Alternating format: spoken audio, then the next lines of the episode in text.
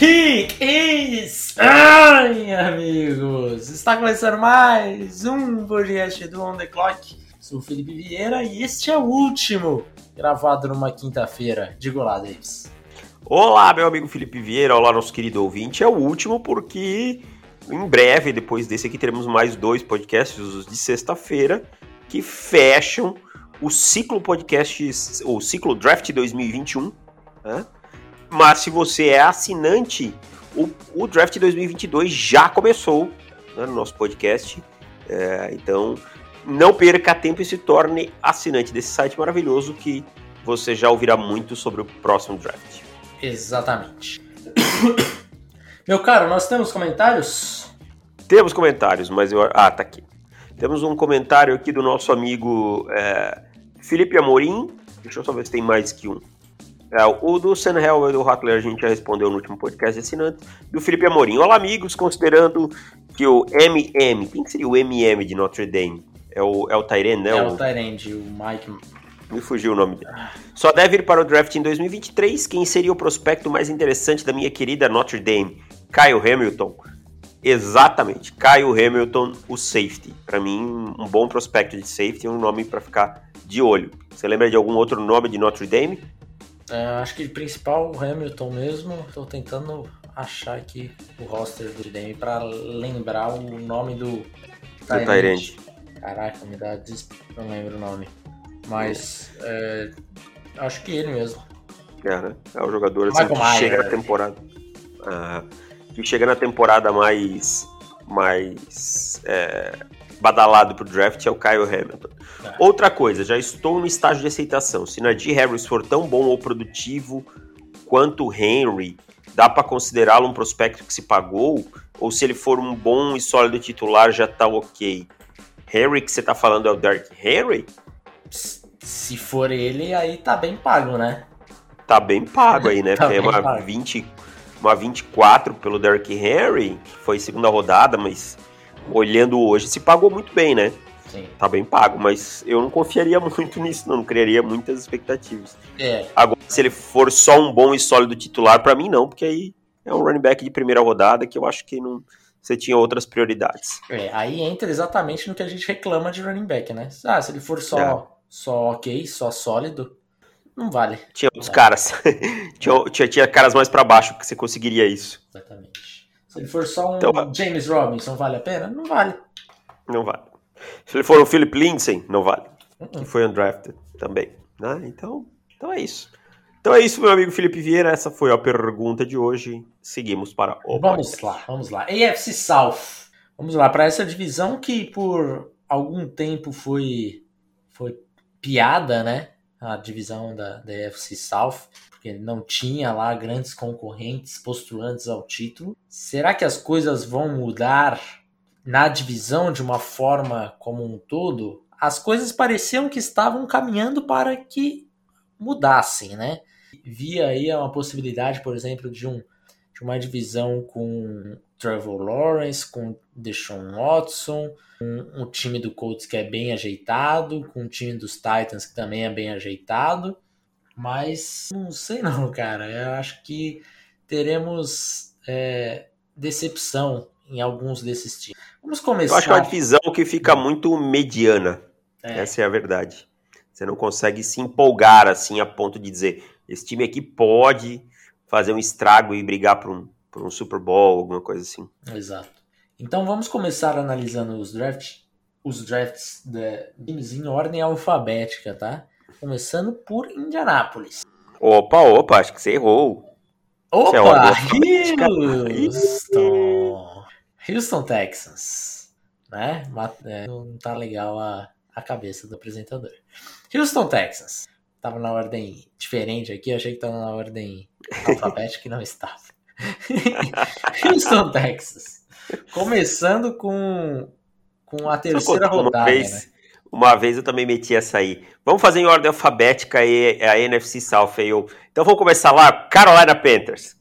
Aí falei, falei, falei, de repente eu, putz, tinha Atlanta, e não dava tempo de editar, era vídeo. Foi assim, imagina o que eu não ouvi. Ai, Em ordem, é, escreve um número, aí a pessoa vai lá e escreve o F. É. É bem isso. Mas Houston Texans não tinha escolha de primeira e segunda rodada, aí problema deles, né? Já tinham feito cagada antes, então a gente também vai, vai contar um pouco aqui na avaliação. Na terceira rodada, primeira escolha, Davis Mills, quarterback de Stanford. Round 3, começo da terceira rodada. Ai, ai, ai. Eu nem acho que o Davis Mills, por ser um quarterback, de, um quarterback se pegou na terceira rodada, é ruim. Mas o que pega aqui é todo o contexto. O time não tem primeira e segunda.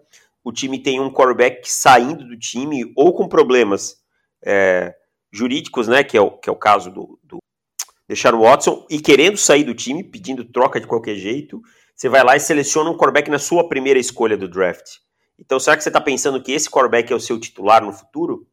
Se for, aí tem um problema muito grande. Porque o Dave Mills não mostrou nada que pudesse sequer imaginar que ele vai ser um quarterback titular no NFL.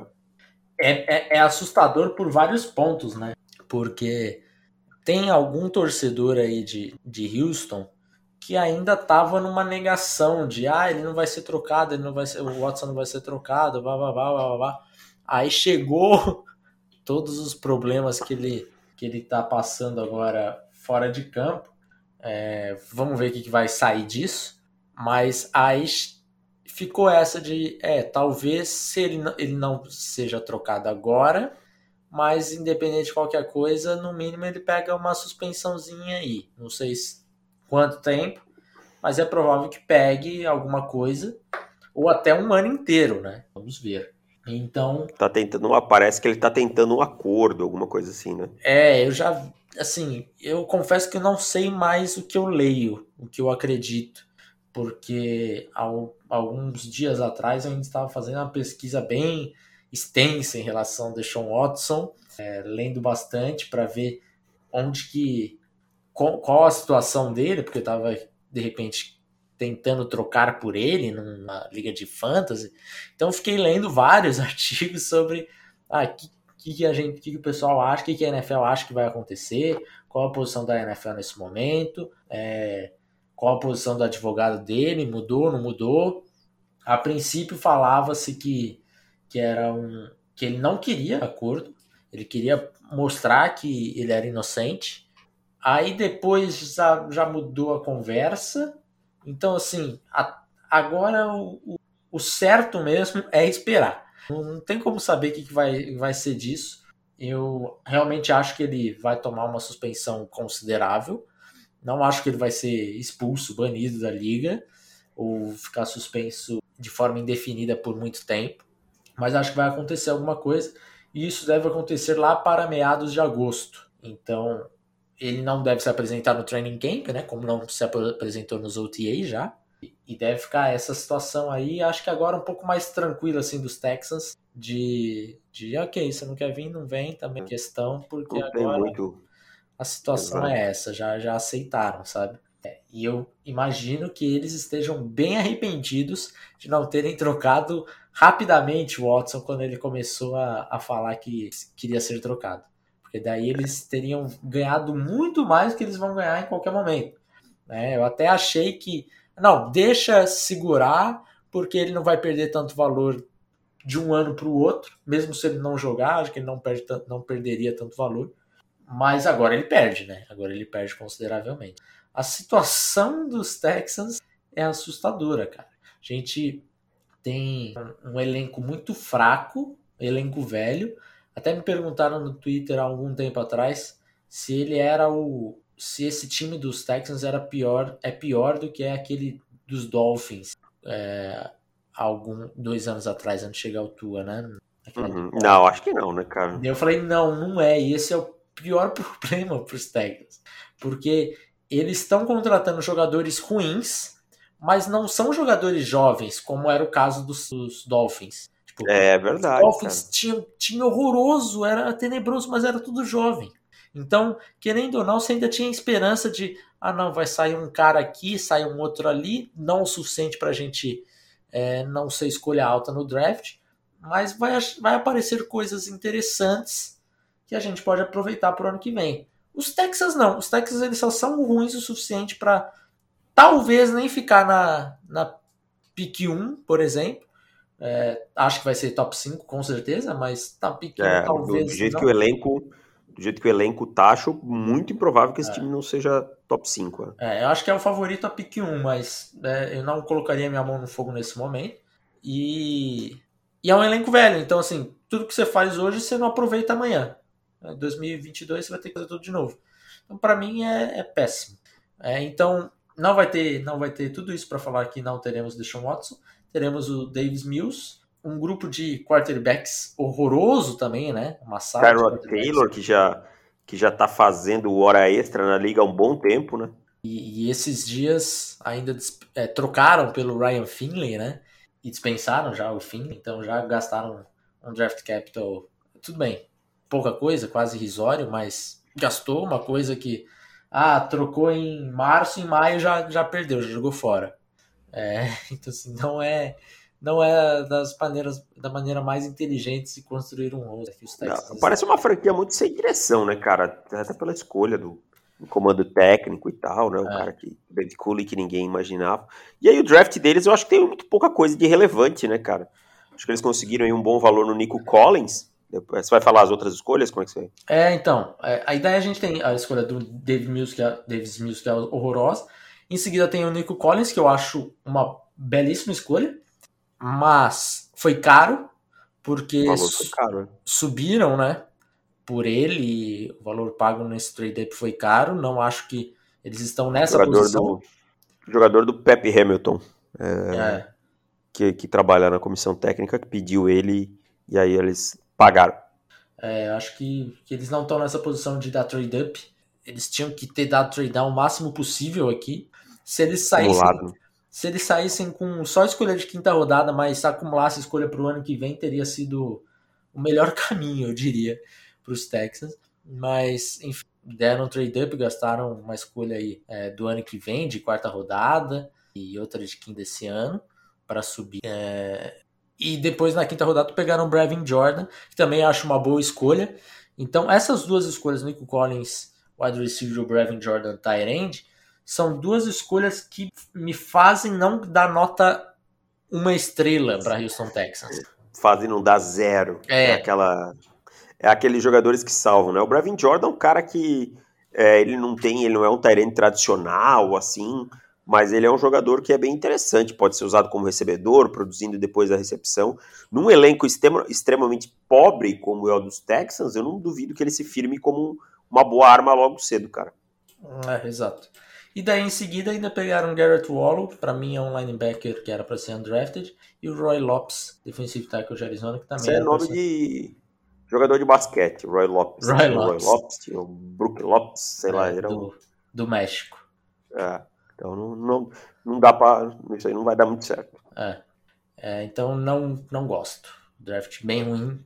Acho que foi o pior draft em custo-benefício de toda, de toda a liga. É, me salva um pouco pelo Nico Collins, que eu acho que acabou ganhando um valor importante ali. Mas junto com ele, ainda é, se a gente pensar que deram um trade-up caro pela escolha, me faz jogar um pouquinho mais para baixo do que, do que merece o Nico Collins. Próximo, próxima próximo time, H e Indianapolis Colts. Ih, agora o bagulho é louco, hein? Quit Pay na primeira rodada, Edge Rusher. É, Dio Odenigbo, outro Edge Rusher de Vanderbilt. Na quarta rodada, Kylen Granson, Tyrant de SMU. Na quinta rodada, Sean Davis, safety de Flórida. Também na sexta rodada, Sam Ellinger, quarterback. E duas na sétima, Mike Strachan, é wide receiver, e Will Fries, offensive tackle. Quit Pay, 21. Gosto, Melhor- muito. Melhor escolha deles em custo-benefício de tudo, né? Sim. Assim, um cara que não tem o tamanho ideal, mas tem motor, tem capacidade de chegar no backfield, vai jogar no lado ali do DeForest Buckner, vai, vai se aproveitar dos espaços. Acho que é um cara que pode sofrer um pouquinho na transição pelo tamanho e tal, mas é um cara que consegue compensar isso com muita inteligência de jogo. O time precisava de um, de- um edge rusher, né? O Justin Houston é, já estava no fim da carreira, não renovou e tal. Então eu gosto desse movimento aqui. Acho que o Quit Paye é, é, é um nome que vale a pena aqui pro, os Colts e pode ser produtivo logo. É, também gosto. É, agora, essa segunda rodada com o, com o Odenigbo, eu confesso que fiquei bem surpreso com a escolha, e aqui eu não estou falando do talento, porque também não era um jogador que a gente tinha tão alto, né? Tinha fora do nosso top 100, mas que ele acabou de sofrer uma lesão aí de, de Aquiles, cara. Então, Aquiles Sim. é complicado de retornar. Os Colts, inclusive, tem uns quatro jogadores aí voltando de Aquiles para essa temporada: Marlon Mack, o, o Fischer, que também teve problema, é, e acho que tem mais um outro também. Assim, é um time confiante que eles conseguem, conseguem resolver é, jogadores voltando de Aquiles. As estatísticas estão contra os Colts nesse momento. É, Por exemplo. Jogaram contra as odds, né? Exato. Por exemplo, nenhum running back na história da liga conseguiu voltar de uma lesão de Aquiles e ser produtivo no ano, no ano seguinte. Nenhum na história. Então, assim, é uma lesão é, muito impactante no jogo de qualquer jogador. Às vezes, às vezes não, muitas vezes ela é muito pior que uma lesão é, de joelho, que é tanto falada. Né? Sim, né? é muito mais fácil você, você resolver é, uma lesão de joelho que um tendão de Aquiles, né? É. Então, é, eu, não, eu, eu não gosto dessa escolha do, do Dio aqui na segunda, eu acho cedo, e não é nem só pela lesão, acho um jogador cru para onde foi escolhido, eu acho que quando você vai escolher um jogador é, na segunda rodada, você quer poucas dúvidas, tá? É, não vejo nada que me justifique ele na, na segunda rodada. Não teve grande produção para justificar. Atleticamente é um jogador bom, mas não acho um espetáculo atlético assim no, no, no tape dele e tal. Então eu, eu acho uma escolha é, cedo aqui, sabe? Não, não, não gosto muito dessa escolha, não.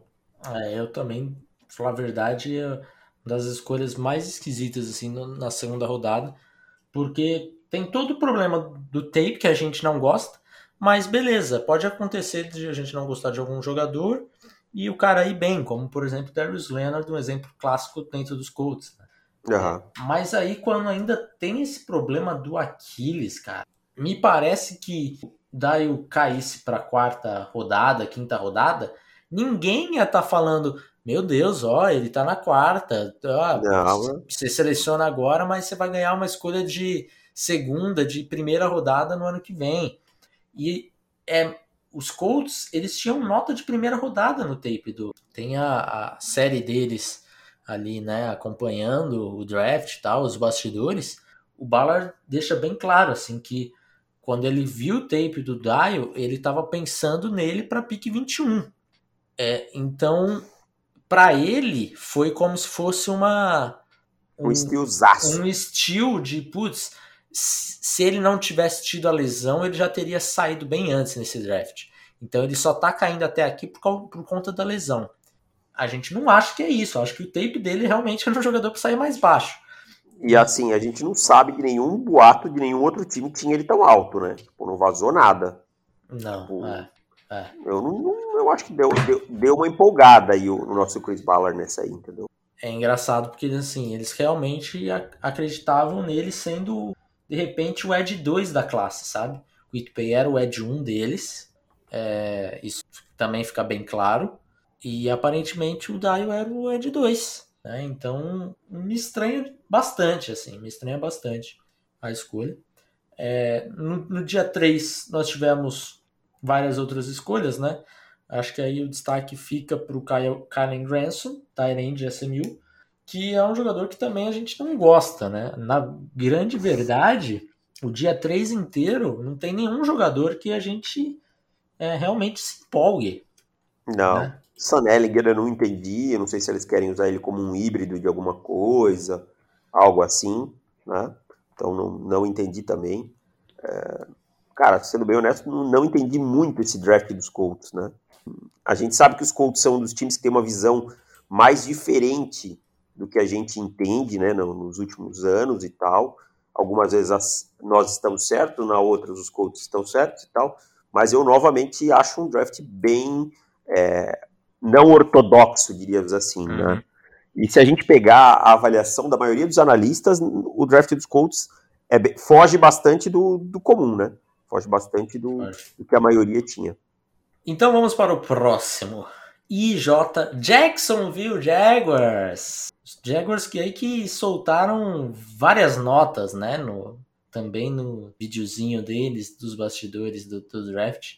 Mas saíram do draft com Trevor Lawrence na primeira rodada, Travis Etienne na pick 20, Tyson Campbell, cornerback no segundo round, Walker Little, offensive tackle também no segundo round, Andre Cisco, safety no terceiro, Jay Tufel, defensive tackle na quarta rodada, Jordan Smith, edge, também na quarta rodada, Luke Farrell, tight na quinta rodada, Jalen e o Jalen Camp, wide receiver da sexta, na sexta rodada. Um draft com muito draft capital, mas será que poderia ser melhor aproveitado esse draft capital tão exagerado que tinha, meu cara? Ah, eu, eu particularmente acho que sim, cara. Eu, eu não gosto, por exemplo, na 33 do, do Tyson Campbell, mas vamos, vamos por ordem, né? Trevor Lawrence acho que é chover no molhado, a gente não precisa falar muito do, do Trevor Lawrence, todo mundo sabe. Travis Etienne na 25 para mim é um exagero. É, eu acho que essa, essa sequência é muito ruim. É, Etienne, Tyson Campbell, Walker Little, sabe? Uhum. Você tem um Etienne que é um running back ok, né? Que pode ter uma boa carreira na NFL, mas é cedo a 25 para ele. O Tyson Campbell é um cornerback muito atlético, mas que tem muitas falhas no jogo. E, e você tinha opções melhores de cornerback disponível. E você tem o Walker Little, que é um, um offensive tackle que não joga há dois anos né, e que nunca conseguiu no tape mostrar nada que valesse o hype dele de cinco estrelas lá quando ele saiu em Stanford. Então eu não consigo gostar de muito nessas, nessa sequência de, de três escolhas aqui, é muito problemática. E aí o time vem com o Andrew Cisco, com o, Creed, é, com o Cisco, desculpa, na, na sequência, na 65, e dá uma boa melhorada. Mas é, essa, esse meio aí, para mim, é, é muito ruim, cara. É, eu também não gosto nem um pouco. E mais do que você falou do, ah, o Travis Etienne não vale ali a escolha 25 também, que eu também concordo, acho que, que não era para tudo isso, como a gente não achava que o Najee Harris era para 24. Eles não precisavam de running back. Né? Eles acabaram de achar um running back como undrafted que produziu bem. Eles não estavam, não estão em uma condição de selecionar por luxo. Por exemplo, a gente falou muito de Tampa Bay na 32 de selecionar por luxo. Ah, quer pegar o Javonta Williams? Beleza, eu tô ok. É, não é a diferença de sete posições que vai me fazer, ah, não, mas sete posições mais para baixo é, pode selecionar um running back ali. Eu acho que a escolha de um running back se passa muito por como está construído o seu, o seu elenco naquele momento. Se é um time pronto, você tem faltam poucas peças Beleza, vai em frente. Running back vai te ajudar agora nos próximos dois, três anos? Beleza, taca pau. Mas não é isso que, que eu vejo dos Jaguars. Os Jaguars eles têm várias outras necessidades. Eles tiveram a chance de selecionar vários outros jogadores que talento por talento eu preferia em relação ao. E a forma como eles vão, eh, pelo menos o Urban Meyer está falando de como vai utilizar o Travis Etienne, né? Parecendo que que ele quer usá-lo muito como usava é, alguns dos seus running backs ou dos seus wide receivers ali em Ohio State, por exemplo, Kurt Samuel, o Paris Campbell, é, o próprio Zeke em algumas situações, né? É, o que Zeke, saía do backfield é, para alinhar. É, talvez um pouquinho menos que o Zeke, mas enfim, como usavam esses caras, eu acho que você já tinha isso no seu elenco, né? O, com o Lavisca Chenot. O Lavisca Chinol eu acho que seria o ideal para você fazer isso. Então, o famoso gadget player, exato. né? Exato. Então eu realmente não entendo. É, não, não gosto nem do, do Travis Etienne nessa função, para ser bem sincero. É, para mim, ele é um cara para correr entre os tackles e, e é isso, aquele workhorse mesmo, é, que vai dar o contato, famoso running back bruiser mesmo, né? Então uhum. parece que tá querendo colocar uma finesse no, no Etienne, que o Etienne não, não é isso. Ele não é jogador para ficar mudando de direção. Ele é norte-sul e pau no gato, cara. É, e, e, é assim, o ego do Urban Meyer é uma coisa muito grande, assim. É um cara muito o ego. É, ele pode até ter visto o Lavisca Chenot e gostado do Lavisca Chenot, mas ele quer colocar o jogador que ele selecionou para que depois, se der certo, é, poder dizer que, que é, é o jogador que Urban Meyer trouxe, entendeu? Tem muito uhum. isso. Então, é, pode contar que isso vai ser uma, uma, constante, assim, se ele não mudar, e se ele não mudar esse tipo de pensamento, possivelmente ele vai ter problemas na, na NFL. Uh, e o Walker Little também é uma escolha para mim que, assim como o Greg Little era é, fazia coçar a minha cabeça tentando entender que que, que a NFL estava vendo nesse jogador e por coincidência dois Littles, né? É, também é um jogador que eu não consigo entender, cara. Dois anos sem jogar, é, o tape não é bom. Por que tão cedo? Nunca. Escolha top 50? Tipo, precis, precisava. E, e aqui é, é, é, é curioso porque a gente sabia que tinha outros times que também adoravam Walker Little. E é aquela coisa, five stars, Stanford, conheço o treinador, é aquilo tudo que a gente fala que por vezes acaba pesando mais no scout do que deveria. Não são coisas que não têm importância, são coisas que têm, mas que acaba se dando um valor exagerado em relação a critérios técnicos. A verdade é que a NFL tem um monte de peixada. Né? Não sei se aí eles chamam de peixada também, que é eu conheço o cara e o, o outro cara me falou bem e por aí vai. Walker Little é um caso clássico desse. Se ele não jogasse em Stanford, se ele jogasse, sei lá, numa universidade que não tem tradição de linha ofensiva, a Missouri, uhum. ou ele, ele ia ser um, um, prospecto que iam pegar no terceiro dia, cara. Se ele não fosse undrafted. É, também acho, cara. É uma escolha que realmente eu não entendo. É, e daí em diante, também são todas escolhas que por exemplo, eu gosto do André Cisco, gosto, mas não é uma escolha que eu vou bater palmas. Eu acho que é uma escolha que era para sair mais ou menos por ali. É, Jordan Smith, ah, acho um jogador interessante, mas também. É, ok, né? É ok, é ok, tá ali. Era mais ou menos Não tem um, não tem um, não tem um estilo nesse draft. Não tem. Não tem, tem um cara que você olha e tem. Ah, o Jay Tufel talvez na 106. Ah, mas não dá para ser um estilo, né? É um, é um valor ok. É, Talvez custo-benefício tenha sido a melhor. Yeah. Mas é isso. É... E aquela coisa, se o Trevor Lawrence der certo, cara, e esse time melhorar bastante, vai se esquecer. Essa é que é, que é a verdade, vai se esquecer muita coisa porque o Trevor Lawrence pode dar certo e tal. É. Mas pegar o Trevor Lawrence se ele dar certo não é, não é muito mérito, sejamos justos, né? Sim. Tipo, é, a chance é grande, né? E aí, encerrando, tivemos Tennessee Titans com um draft que saiu com Caleb Farley na primeira rodada, Dylan Raduns na segunda rodada. Na terceira tivemos dois jogadores, Monty Rice linebacker, Elijah Molden cornerback. Na quarta mais dois, Des Fitzpatrick wide receiver, Rashad Weaver edge. E na sexta também mais dois, Race McMath wide receiver e o Brady Breeze safety. Esse draft é um draft que acaba rápido, draft, cara. assim, cara. Hum. Eu gostei desse draft, cara. Você gostou? Eu gostei. Gostei, cara. Assim, ó, você eu... sai com Caleb Fairley. Uhum. É um cara que tinha uma nota mais alta pra gente e tal. Só não foi o melhor CB da classe por conta do, das lesões e das dúvidas, né? Que ficaram pelas suas contusões. Você tem o Dylan Raduns no segunda rodada, que é um bom valor para offensive tackle, que eu acho um valor interessante, tá? E você tem o Elijah Molden na escolha 100, que é um cornerback bom, tá?